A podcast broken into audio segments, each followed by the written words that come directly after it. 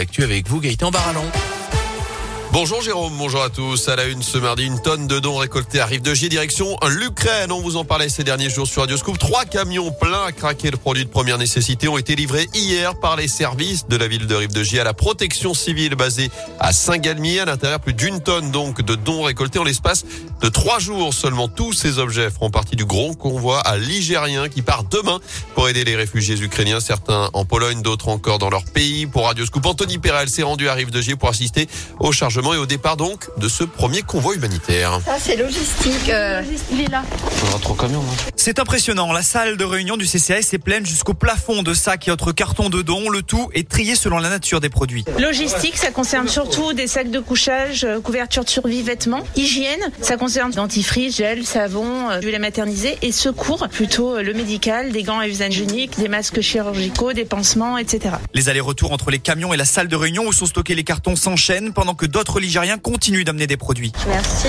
En dessous, par contre, il y a des écharpes. Colette est venue de Génilac. J'ai amené des choses pour enfants. Et puis, bon, j'avais des blouses du Covid, donc je les ai amenées. Et puis, la prochaine fois, j'amènerai de l'hygiène, quoi. On aimerait bien que les autres fassent pareil si jamais ça nous arrivait, quoi. Un élan de générosité salué par le maire de Rive de Gier, Vincent Bonny. On a été submergé de dons, c'est magnifique. Les gens qui sont émus et révoltés par cette guerre trouvent là un geste très concret de solidarité. Et on veut dire à tous les gouvernements, et particulièrement à Poutine, regardez, les êtres humains sont capables de coopérer entre eux, d'être solidaires au lieu de se faire la guerre. Et pendant ce temps, la collecte, elle, continue à Rive de Gier. Et elle débute à Saint-Etienne aujourd'hui, qui lance son opération ce mardi. Rendez-vous est donné sous les arcades de l'hôtel de ville, côté place Jean Jaurès, pour faire vos dons si vous le souhaitez. Plusieurs autres collègues de dons matériels et financiers sont aussi organisés. Vous retrouvez le détail sur le site de la ville de saint etienne Sur le terrain, c'est déjà donc le 13e jour de guerre en Ukraine avec cette nouvelle tentative de couloirs humanitaires. La Russie annonce la mise en place d'un cessez-le-feu dans plusieurs villes dès 8, dès 8 heures ce matin pour permettre l'évacuation des civils alors que Kiev avait refusé la première solution hier puisque les couloirs instaurés par Moscou menaient directement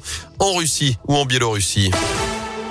Dans l'actu également, l'égalité salariale et professionnelle, c'est ce que réclame une intersyndicale ce mardi 8 mars à l'occasion de la journée internationale de lutte pour les droits des femmes. Avec un appel à la grève lancé chez nous et partout en France, il y aura des rassemblements aussi dès ce matin à saint manif à partir de 10h entre la place du peuple et la place de la liberté près de Centre 2. Rassemblement à 17h place du Breuil au Puy-en-Velay, ce sera à 18h rue Jean-Puy à Rouen. En bref, ce drame dans le Rouennais, un homme de 55 ans a perdu la vie hier après-midi sur la commune de Villeray. Après les premiers éléments, la victime est tombée d'un arbre en plein travaux de jardinage avant de sur les pics d'un portail métallique.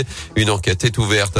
En Haute-Loire, neuf personnes prises de maux de tête et de vomissements hier en fin de matinée sur la commune d'Orec-sur-Loire. Il s'agit d'ouvriers qui ont en fait manipulé un solvant. Parmi toutes les victimes, un jeune homme de 18 ans a été évacué en urgence relative vers l'hôpital de Firminy. En foot, nouvelle séance ouverte au public à l'Etra. Les Verts s'entraîneront cet après-midi devant leurs supporters. Ce sera à partir de 16h. Les joueurs de la SS qui, je vous le rappelle, se déplaceront vendredi à Lille pour la 28e journée de Ligue 1. Avant cela, du basket, 22e journée de Pro B ce soir. Saint-Chamond, toujours leader du classement, reçoit Tours à partir de 20h à la Halle Bouloche. Enfin, toujours plus haut, toujours plus fort, le Suédois Armand Duplantis a battu hier son propre record du monde du saut à la perche. L'athlète de 22 ans a franchi une barre de 6 mètres 19 lors du meeting en salle de Belgrade, deux ans après avoir effacé des tablettes le Clermontois Renaud, Renaud Lavillenie et ses 6 mètres 16.